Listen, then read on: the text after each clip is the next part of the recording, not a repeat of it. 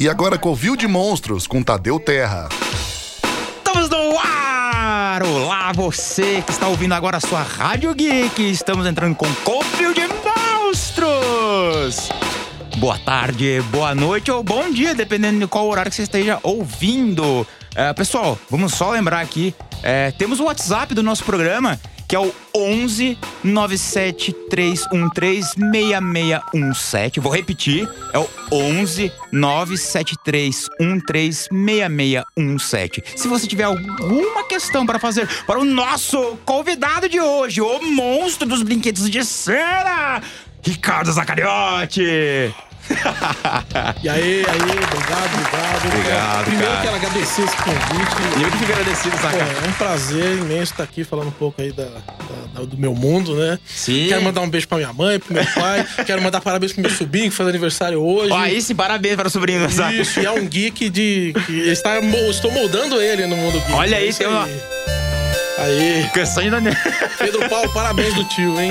Aí sim, hein? Pô, que bom, cara. Eu fico muito contente de você aqui. Então vamos lá. Como é que você começou nesse mundo maravilhoso das esculturas? Então, a, a escultura, ela, ela, ela começou, acho que eu já nasci já com ela embutida ali, encurtida dentro do, do- meu ser, né? Aham. Porque desde que eu me lembre de começar a entender das coisas, eu brincava com, com alguma coisa que massinha, massa de pão, massinha escolar, sempre tava tendo contato com isso. Então eu lembro, eu tenho flashes, né, de, de eu pequeno com 4, 5 anos, sentado no quintal, brincando com várias bolinhas de massinha que a minha mãe fez de pão e coloriu com anelina. Ca- Caraca. Então, é, a minha mãe foi assim, fora de série. Ela sempre incentivou esse lado, ela sempre apoiou muito, né? Então eu comecei ali bem pequenininho mesmo, sem muita noção ali, fazendo bonequinho, meus brinquedinhos, né, minhas coisinhas. E eu fui crescendo e isso foi crescendo junto, foi, foi vindo comigo. Eu nunca abandonei Entendi. na escultura, né? Eu, quando você chega numa certa fase que você tem que escolher o que você vai fazer da vida, né? Aquela pressão, né? O que Exatamente. você vai fazer da vida? Aí você, você tenta procurar algum curso, alguma coisa, na época que eu, que, eu, que eu fui fazer isso, não tinha muita opção de artes, né? A Entendi. gente tinha um curso na USP de, de, de artes e tinha desenho industrial, que era uma coisa meio assim, meio pragmática. O que é isso, né? Desenho industrial. E aí eu acabei optando por desenho industrial. Tá. Então eu fi- me formei em desenho industrial, programação visual, mas a escultura sempre ali no background comigo, né? Certo. se- Sempre foi assim, metade do seu dia dedicado à sempre, escultura, pelo sempre. menos. Às vezes eu cansei de passar sábados e domingos sentado numa escrivaninha que eu tinha no quarto, eh, modelando com, com argila e durepox, né? Porque naquela época Era o que tinha, né? era, era o que dava, né? E a argila, aquela argila que você comprava na papelaria, cheia de areia, Putz, tinha cabelo, tinha areia, tinha tudo, né? pode crer. Então a minha vida sempre esteve ligada a, a desenho, pintura e escultura. Entendi. Mas quando é que surgiu assim, tipo, ah, isso aqui dá dinheiro, dá dinheiro? Então, Quando- quando é que você começou a trabalhar? Vamos falar assim, vou- vou- vou- vamos generalizar um pouquinho no começo, né? Ok. Falar de arte. Como eu comecei a ganhar dinheiro com arte? Isso começou é, no primário. Eu devia ter seis, sete anos. Eu fazia desenho, pintava, Aham. e aí eu colava com contact e fazia adesivo para os amigos colarem no, no- no caderno, na pasta. Caraca. Então eu vendia adesivo, vai, vamos falar hoje, custava um real, dois reais Aham. o adesivo. E aí eu fazia, né? Na, na época tinha. a- a- as meninas tinham muita coisa de papel de carta, né? Trocava papel de carta. Sei. E os meninos não, não tinham papel de carta, a gente tinha figurinha de álbum, alguma coisa assim. Então eu fazia monstro, fazia super-herói, recortava no sulfite e fazia adesivo. E aí eu vendia um, dois reais. Então, ganhar dinheiro mesmo. Comecei, assim, seis, sete anos, eu fazia meus Noel lá, vendia adesivo na escola. Então, aí comecei a. né, A coisa começou Precoce, até... então, Sim, né? não, eu comecei ali uma visão de mercado, né? E aí eu comecei a aprimorar, eu colocava glitter. Então, pô, aí as meninas começaram a se interessar também. Aí eu comecei a atender as meninas, eu fazia moranguinho. E aí pintava lá e tinha glitter. E aí, pá, meti o contact ao contrário, né? Que você cola ele ao contrário e virava um adesivo. E eu até, até hoje eu tenho em casa uma pasta lá com adesivo dessa época que eu Que fiz. cara. legal, cara. E aí começou assim. Comecei a ganhar dinheiro com arte, né? Eu falei, pô, tem mercado. Tem, né? tem mercado, tem, tem gente Pô, pra, pra atender, né? Eu, eu conseguia, eu ganhava aí uma merrequinha pra comprar lanche, comprar chocolate na hora do lanche, né? Entendi. E aí comecei a, a fazer a escultura. Como começou a escultura? A escultura começou eh, mais ou menos nessa época, uns 8, 10 anos mais ou menos. Certo. É, eu vi um boneco do Batman na loja. Eu falei, nossa mãe, quero o boneco do Batman. E naquela época o brinquedo, hoje ainda é muito caro, mas naquela época era muito mais Com certeza. inacessível, né? E minha mãe falou, não tem condição, não tem como, né? E aí eu fiquei com aquilo na cabeça, falei, pô, mas eu queria ter um boneco do Batman. E aí eu cheguei em casa e eu fiz um de Durepox, né? Fiz um bonequinho do Batman de Durepox. Eu lembro que eu tinha uma camisa velha, preta, eu cortei, fiz a capa. eu tinha capa de hora. tecido e tal. E eu fiz o bonequinho, pintei com, naquela época, tinta plástica. Sei. E aí levei na escola no dia seguinte. E aí, nossa, onde você comprou, né? Porque a criança não tem muita noção. Lógico que não era uma coisa perfeita, maravilhosa, né? Ok. Mas a molecada pirou, falou, meu, e aí um cara queria comprar, um amiguinho meu queria comprar e tal. E aí eu falei, poxa. Algo, algo, algo está acontecendo, né? Acho que eu vou migrar do adesivo pra, pra bonequinho. Pô, boneco. E aí começou. Aí comecei a fazer muito personagem de desenho, coisa assim, e aí dava de presente pra amigo. Sei, às vezes sei. vendia por, por preços assim, né? É, simbólicos, né? Não era nada muito assim. E aí foi crescendo, fui desenvolvendo, fui aprimorando. Certo. É, não tinha um curso de escultura, não tinha nada naquela época, absolutamente nada. Então tudo que, que eu aprendi, que eu desenvolvi, foi ali, batendo cabeça, foi na, na, na raça. Na unha, né? Na unha e com as críticas da dona Eliana. Que a dona Eliana, minha mãe, ela olhava, ela falava: Isso tá horrível. Entendi. Porque mãe tem aquela coisa de não, tá lindo, meu filho, né? Não, minha mãe é martelada. Sua mãe era bem crítica, então, com Sim, os ela era trabalhos. honesta, assim, ao extremo, a ponto de, de, de- Pô, mãe, podia pegar um pouquinho mais leve, né? então, às vezes, ela olhava e falava, nossa, tá horrível, essa cabeça tá grande, tá torto.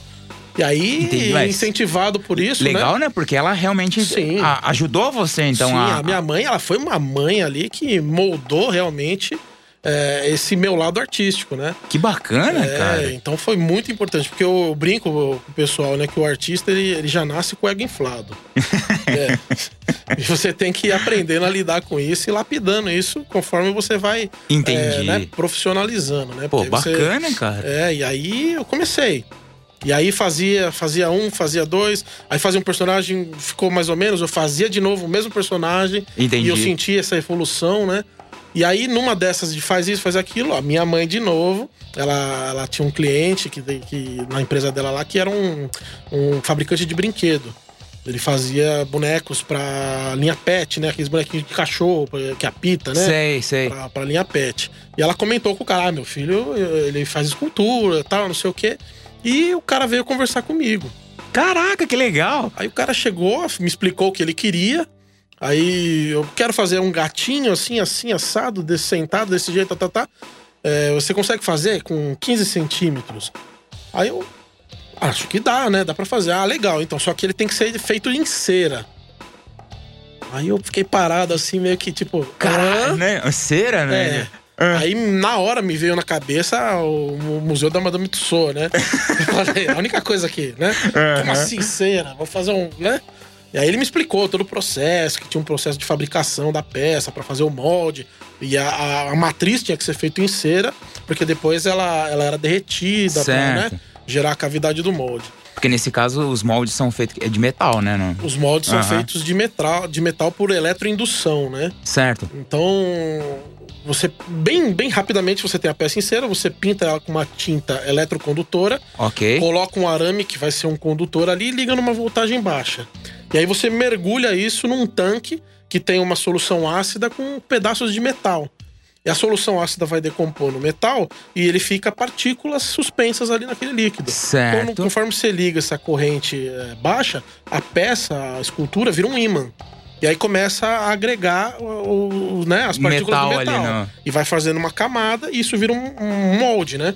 Você recobre a sua Bacana, peça com cara. metal. E aí como é que você saca essa peça lá de dentro? Depois pra virar uma cavidade? Não, tem sabe. como. Tem Derrete, que derreter. né? Ah, olha aí. Aí o cara foi lá, me explicou mais ou menos grosseiramente como é que era e eu meti a cabeça e fui. Caraca, tipo assim. É, ele pegou, ele ligou lá pro, pro- pro funcionário dele lá que tinha uma receita de uma cera, como é que misturava os componentes, aí me passou. Aí eu fiz aquilo, né, com aquele coração na mão, né? Falei, o que que eu tô fazendo, né? Mas consegui fazer a peça, fiz a finalização, tudo, o cara pegou na mão, olhou, falou, você tem certeza que você nunca fez isso, não? Aí eu, né, Pô, que aquele, bacana, cara. o ego deu aquela estufada, assim, ah.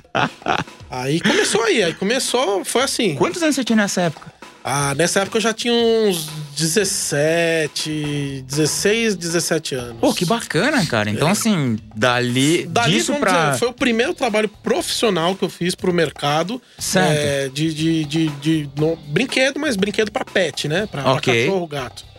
E dali começou, porque aí veio um, veio outro, né? E o, o que o mais bacana que aconteceu. Desculpa. Olha Você aí. está no avião, não pode usar a internet. Foi mal, é o meu celular. É, e aí o, o Desculpa, mais gente. bacana que, que, que, que eu, eu, eu, eu, eu tenho que sentir um pouco de orgulho de mim mesmo por causa disso, não tem como não, né? É que eu- a- os clientes começaram a vir atrás de mim por conta de verem o meu trabalho na concorrência. Entendi. Então o cara ia lá numa feira, numa coisa e tinha um produto que eu fiz. Ele queria saber quem tinha feito aquilo pra ir atrás do cara que fez e fazer pra empresa dele. Caraca. Então a, a coisa começou a rodar assim e foi, nossa, foi muito bacana, né?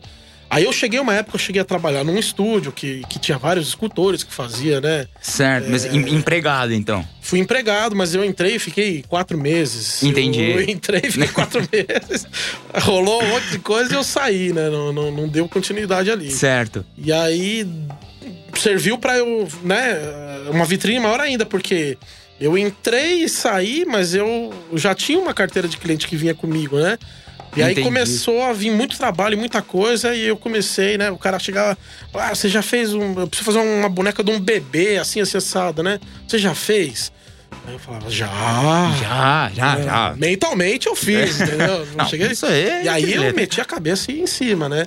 Eu ia buscar as coisas, buscar. é, é, não tinha muito um curso pra fazer isso. Aham. Não tinha muito. As pessoas, naquela época, elas seguravam muito as informações. Porque tinha aquela coisa da concorrência e tal, né? Certo. Então foi tudo meio que na, na tentativa e erro.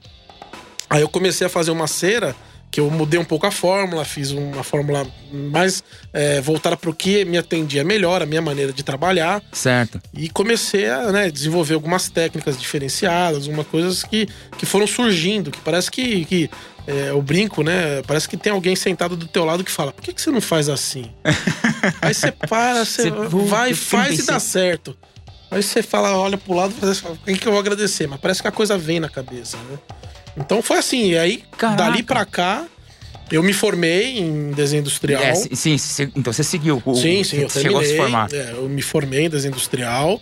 é, cheguei a trabalhar é, dois, três meses na área. Mas Certo. foi muito assim. Me des- desiludi demais com a área, muito ruim, muito. Era uma. Existia uma briga muito grande de desenho industrial com marketing. E era uma coisa Certo. assim, né? Eu falei, não, não. Eu, eu, eu gosto de escultura, eu gosto de arte. Eu já vi que eu consigo, né, ganhar dinheiro com isso. Eu vou investir única e exclusivamente nisso. Não vou perder meu tempo tentando fazer uma carreira de desenho industrial. Porque Certo. não vou ser feliz, né? Na época eu recebi muita crítica. Cheguei até a terminar namoro por causa disso. A namorada falou: Mano, você é louco. Onde se viu isso, né? Largar um, um, Não, um futuro tá promissor, né? Certo pelo incerto, né? E terminou o namoro comigo por causa disso. E aí hoje eu tô aqui, né? Tô firme e forte aí. é, cada vez mais aprendendo, porque eu falo, brinco com, com meus amigos que a gente nunca sabe bastante, né? Certo. Aquele que fala Não, que sabe certeza. tudo é, é digno de pena, porque não sabe nada. É, isso é você verdade. tá todos os dias aprendendo, todos os dias você tá desenvolvendo ali uma coisa nova que você é, só conseguiu chegar porque você errou. Né? Você fez uma coisa errada que te levou a fazer depois Com uma certeza. coisa, né? Um Com certeza. É que eu sempre brinco. É, pra mim, experiência é uma maneira bonita de dizer o quanto já se ferrou na vida. Sim, sim, né? Aí às vezes o pessoal fala, porra, mas você tentou fazer e gastou uma grana, né? Aí eu falo assim, ah, mas se eu fosse fazer um curso, ia ser a mesma coisa. Eu ia gastar uma grana, investir pra ter um conhecimento. Então você errar e depois você perdeu a grana errando pra depois fazer certo, você tá investindo pra aprender, né?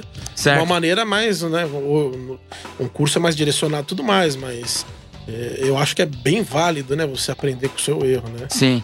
Então você é autodidata, né? Sou autodidata. Naquela Aham. época que eu comecei, nem existia nada. Eu cheguei a fazer é, uns dois anos de curso de pintura em tela, tela óleo, Certo. né? Que foi uma coisa que, que minha mãe Ah, né? fazer pintura. eu tenho que dar um quadro pra sua avó e Mas, tal. mas nessa, assim, ainda bem que a sua mãe te, te- sempre te deu esse apoio, né? Sempre te deu essa Sim, base. Porque, sim. assim, além dela te incentivar, ela te criticava. Então, assim, é, nessa, acredito eu, que tenha te auxiliado muito nisso Ah, tudo, É né? o que eu disse, a minha mãe mon- moldou esse meu, meu perfil artístico, né? Certo. Ela sempre me incentivou, ela sempre elogiou quando tinha que elogiar e sempre criticou quando tinha que criticar. Entendi. Nesse caso de você desistir do desenho industrial pra partir mesmo, tipo, ah, a partir de hoje eu vou ser só um escultor, sua mãe te apoiou. Hum, Totalmente. Cara, que legal. Totalmente. É, na verdade, ela e meu pai, né? Meu pai Aham. junto, né? Que meu pai, é aquela coisa, né? Antigamente o pai saía cedo pra trabalhar, voltava de tarde, você tinha pouco contato, né? sim, Você sim. via o pai sábado e domingo, né? Mas meu pai também apoiou, tava sempre junto comigo ali, com a minha mãe. E os dois, quando eu comecei a, a trabalhar mesmo com isso, eles me deram todo o suporte que eu precisava, né? Pra, pra me propor- proporcionar de sair e Cara, fazer que isso. bacana. Que é, é, assim, geralmente quando um filho desgarra de tudo, você, não, você é artista. A primeira pessoa a falar, não, é, são, são os pais, né? Os pais, Tipo, né? acaba- pai já tem aquela coisa na cabeça. Não, você tem que ser engenheiro, você tem que ser médico. Mas lá em casa, minha mãe e meu pai nunca falaram um A pra gente. Eu tenho dois irmãos, né? De sangue, tem uma irmãzinha adotada. Mas nunca chegaram a falar, você vai ser isso, você vai ser aquilo. Não. O meu irmão sempre gostou de bicho, ele vai ser veterinário? Beleza, vamos lá, vamos Legal. pagar a faculdade pra ser veterinário. Minha irmã, ah, vai ser arquiteta? Vamos lá. Nunca teve, sabe? E aí você quer ser o quê? Escultor? vamos lá. O que, que você precisa? É isso mesmo que você quer, né? É, não, e era, vou comprar Durepox, vamos lá, te levo lá na material de construção, vamos comprar caixa de Durepox. Cara, que bacana. Nossa, isso acho que faz toda a diferença, ah, né? é, fora de série. Minha mãe, meu pai ali, a família, né? Aham. A família apoiar é muito importante para o artista, né? Mas é muito importante também esses puxões de orelha que a minha mãe dá. Com certeza, Porque não adianta que... nada você ficar ali. Ah, que lindo, que maravilhoso, o trabalho não tá bom e você fica enchendo a bola do teu filho porque ele vai crescer num mundo de ilusão, né? Com certeza, com Então, certeza. É um efeito rebote. Mas logo depois dessa, de você sair do desenho industrial, já foi surgindo então os trabalhos também pra. Durante o curso, Durante eu o curso, continuava fazendo. Certo. Fazia uma peça aqui, vendia. Então eu, eu cheguei a fazer uma linha de lobisomens, porque naquela época, eu tinha uns 18 anos mais ou menos, estava em auge o RPG. Então a gente tinha Certo. várias lojas de RPG em São Paulo para você ir lá jogar e que vendia miniatura de chumbo, aqueles bonequinhos e tal, né? Certo. E tinha o auge dos livros, né? O, o lobisomem, tinha o vampiro e tal, que se Aham. jogava nessas histórias. Aí eu peguei e criei um- uma linha, né? Um amigo meu desenhou, fez uns rabiscos lá. O Paulão, legal, Paulão cara. Coruja, se estiver ouvindo, fez lá uns, uns sketches tal das tribos do, que tinha no livro do RPG. E eu fiz uma, uma série com cinco, seis estátuas. E aí cheguei a levar numa loja, né? O dono pirou, achou muito legal e pôs lá pra vender. Então eu tinha assim, né? Eu fazia faculdade, estudava tal, Aham. e fazia peça pra vender em loja de RPG. Cheguei a vender umas peças numas bancas de jornal, aquelas. Antigamente tinha umas bancas que tinha de tudo na banca, né? Você Sim. entrava lá, tinha brinquedo, tinha colecionável, tá? E tinha lá duas, três estatuazinhas minhas ali de personagens. Cara, que bacana isso. Então eu tava na faculdade, eu tava ali estudando, mas eu tava em paralelo sempre ciscando. Entendi. Eu não tava parado, né? Eu nunca deixei a escultura e o desenho é, abandonado, né? Eu sempre tava ali. Era o dia inteiro desenhando. Certo. A minha mãe brincava que não vencia comprar caderno pra mim. Porque o, o caderno era só desenho, né? A matéria era de menos ali. Entendi. Mas quando é que assim, tipo. E aí, um momento que virou realmente. Então, aí eu saí da sua- faculdade, eu me formei. Aham. Eu cheguei a trabalhar dois, três meses num- numa empresa como designer. Aí eu falei, não, não dá. Não é isso que eu quero, não é isso que eu vou fazer. Aí não tem como falar. Mais uma vez, a minha mãe Sua mãe. tinha uma amiga que o irmão tinha uma empresa que fazia é, molde pra sabonete. E naquela época tava no auge do faça você mesmo em casa. As Aham. casinhas loucas comprando molde pra fazer sabonete e vela em casa. E ela falou assim: ah, meu irmão de vez em quando ele pede pra um cara lá de Embu fazer umas esculturas para ele tirar molde e fazer sabonete. Então, ah, eu quero um sabonete para Páscoa, eu quero fazer um coelhinho e tal. Certo. Aí me apresentou pra esse cara, troquei uma ideia com ele e aí, pum, comecei a trabalhar. Como contratado, escultor contratado para fazer os, os pilotos do- das peças dele. Pra ele fazer os Caraca, moldes que de sabonete e vela. E ele vendia nas lojas e tudo mais, né? E ali foi a primeira, o primeiro emprego contratado mesmo que eu ganhava para aquilo. Certo. É, ganhava uma merrequinha lá, comecei ganhando bem, bem assim. O pessoal até brincava que eu ganhava menos que a diarista. mas eu falava assim: eu tô ganhando menos que ela, mas eu tô fazendo o que eu gosto, né? Eu tô fazendo o que eu quero. Certo. E dali pra cá, eu não parei mais. Dali, de, de- desses... Fiquei um tempo, fiquei acho que cerca de quase um ano nessa empresa. Aham, fazendo sabonete. Fazia sabonete, fazia vela, fazia, fazia de tudo. E aí eu saí, dali um ano eu, eu saí e comecei a fazer por conta própria. Certo. E aí a- surgiram os brinquedos, então. E aí comecei a fazer. Isso aí surgiu aquele cliente da minha mãe que veio com essa história do brinquedo. Aham, E aí eu comecei a fazer brinquedo, né? Essa parte de pet pra ele. certo. E aí começou. Um via quem fez. Ah, o Ricardo Zacariotti. Quem é? Ah, me dá o contato e tal. E aí começou, a- começaram a vir os Por clientes. conta dos trabalhos. das Cara, indicações. isso. E aí não parou mais, até hoje. E aí nessa já trabalhou pra Elka, pra Mimo Ah, Brinquedos, olha, pra eu já- Estrela. pra- Estrela, Mimo, Líder, Elka, Grow, a Líder. Certo. Várias empresas de brinquedos já, já fiz trabalhos aqui. O mercado de brinque... de, de escultores para brinquedos. Co- como é o mercado hoje no Brasil? Ah, hoje ele já foi muito melhor, né? Certo. Hoje ainda tá. A coisa tá meio amarrada. Por dois fatores, assim, eu vejo, né? Ah, Eu peguei ainda uma época meio ruim por causa da China. Então, é aquele auge da China não tem como fazer no Brasil, porque é mais barato fazer na China, Aham. trazer de navio e revender aqui do que fabricar aqui, né? Sai muito mais caro fazer aqui. Então vamos fazer na China. Certo. Então muitas coisas é, pararam de fazer com a gente e vinha da China pronto. Entendi. Já, já vim de lá. Já vinha de lá. Isso o mercado começou a dar uma caída. E de uns, de uns dois, três anos pra cá, começou a ter esse boom do digital. Então, o arquivo Certo. digital, impressão digital. E aí o, o mercado começou a ficar, assim, a- a- aguçado pra isso. Começou a meio que as pessoas assim, não, eu quero fazer digital. Virou meio Entendi. que uma coisa assim, meio um. Às vezes o cliente nem sabe o que, o que precisa, mas ele, não quer sabe, mas ele quer. quer o digital porque que tá na moda, tá Entendi. legal, entendeu? E aí as empresas, os licenciadores começaram, né, as marcas, a Disney, a, a Marvel, vou falar separado porque naquela época a Disney não tinha comprado a Marvel. Ok. E você tinha Warner e tal, aí começou a todo mundo entrar nessa onda. Então eles começaram a preparar o material digital para fornecer para os licenciados fazerem os produtos. Entendi. Então, antigamente, você ia fazer um Pato Donald, a empresa te mandava um, um model sheet, né? Um né? style Aquele, guide. aquele 360 né, do Isso, todas personagem. as vistas do personagem e tal, não sei o quê, pra você desenvolver aquilo e fazer. Aí, de um tempo pra cá, não. O cara te manda um arquivo em OBJ com o personagem pronto. Tá ali, 3D tá pronto. O que você vai ter que fazer é manipular, colocar na pose, com a expressão que o cliente quer, fazer Certo. toda a adequação para que isso seja viabilizado na fabricação, fazer uma impressão e passar pra cera. Entendi. O mercado, ele, ele, ele, ele tá evoluindo, ele tá é, aprimorando, né? Ficando mais, mais- cada vez mais rápido. Os clientes querem as coisas cada vez mais rápidas. Porque você Sim. fala, não, é impresso, isso aí é impresso, pô. Você não vai ficar 20 dias ali esculpindo isso na mão, né? Você vai botar na impressora e vai fazer isso em 15 horas. Então o mercado começou a exigir isso da gente. Essa agilidade, Sim, né? que eles querem agilidade. E aí, em contrapartida, o problema é que o preço começou a cair. Eles não querem mais pagar o que pagavam antigamente, porque antigamente tinha aquela, aquele glamour, né, de falar, nossa, isso foi esculpido à mão, Entendi. é, foi feito, o cara ficou ali sentado esculpindo e tal. Hoje em dia não, né? Hoje em dia o cara fala, não, isso aí foi, foi no 3D, foi a impressora que fez, não foi você. Então existe ainda né, essa mentalidade de que, pô, no- mesmo que é no 3D, tem todo um trabalho de, de, de modelagem ali que tem que ter um know-how, tem que ter um estudo, né?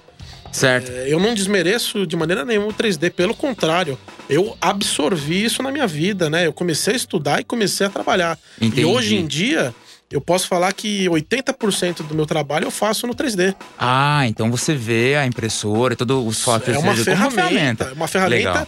E, e aquele que falar que não é, é, é, provavelmente não teve contato ainda com, com um negócio para falar uma masneira dessa. Entendi. Você entendeu? Porque é, é burrice, porra. É uma ferramenta. Você, como artista tradicional, você tem uma bagagem muito grande, você tem um, né? E aí, quando você senta para mexer com o 3D, é tudo muito mais simples e mais fácil. Entendi. Porque você já tem essa bagagem na cabeça, né? Então é uma puta de uma ferramenta. Né? É, é igual você, sei lá, você esquentar a, água no fogão e esquentar no micro-ondas. é, Ah, Os dois esquentam a água. Certo. Né? Só que um é mais rápido, mas né, tem essa, essa questão, né? Uma comparação meio tosca, mas. sim, mas entender, deu, né? deu pra entender. Deu, deu Então, pra ilustrar. Sim, sim. Agora, a gente tem que acompanhar o mercado. Quando você está trabalhando profissionalmente no mercado, você tem que acompanhar o mercado. Se Entendi. você não acompanhar o mercado, você for é, arrogante a ponto de falar, não, eu não. Aí você acaba Não, eu não trabalho com espaço. 3D. Sim, É. você perde espaço, né? Entendi. Então, Então- a gente precisa estar sempre se adaptando, É, né? Tem Pra... que estar se adaptando, tem que estar estudando. E eu acho que a grande sacada é associar as duas coisas: o Certo. tradicional com o 3D. Então hoje eu faço isso. Eu, eu inicio no 3D, eu faço a impressão e aí eu trago pro tradicional para refinar e finalizar a peça. Ah, que legal, Você cara. Então, assim, todos os, seus os últimos trabalhos você trabalha 80% hoje certo. pro mercado de brinquedo eu tenho feito no 3D, e faz esse acabamento na cera, Sim, então. sim. Cara, Imagina, o cliente vira para você e fala: olha, eu quero uma bolinha de futebol. certo. tá? Na Copa é assim. Todo Ah. ano na Copa vem aqueles três, quatro clientes. Eu quero uma bola de futebol com uma carinha.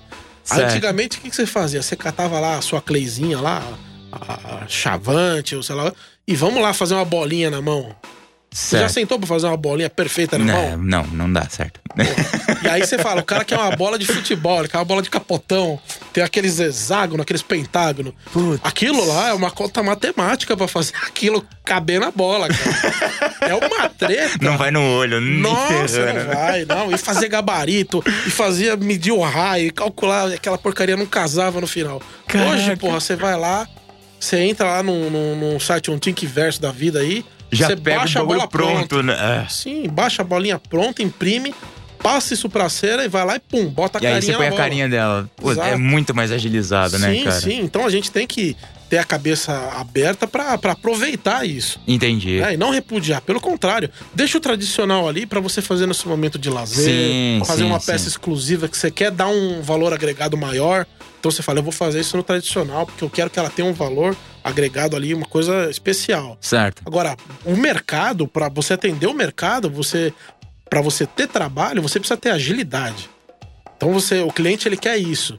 Ele quer que você entregue rápido e entregue bem feito, né? E aí Entendi. você tem que começar a bater cabeça para brigar no seu preço, para manter um preço condizente com o mercado ali, né? Não, não pode começar a nivelar por baixo, porque aí depois É, para subir que é, o- que é um problema também, né? Se Exatamente. nivelar por baixo, você acaba sempre.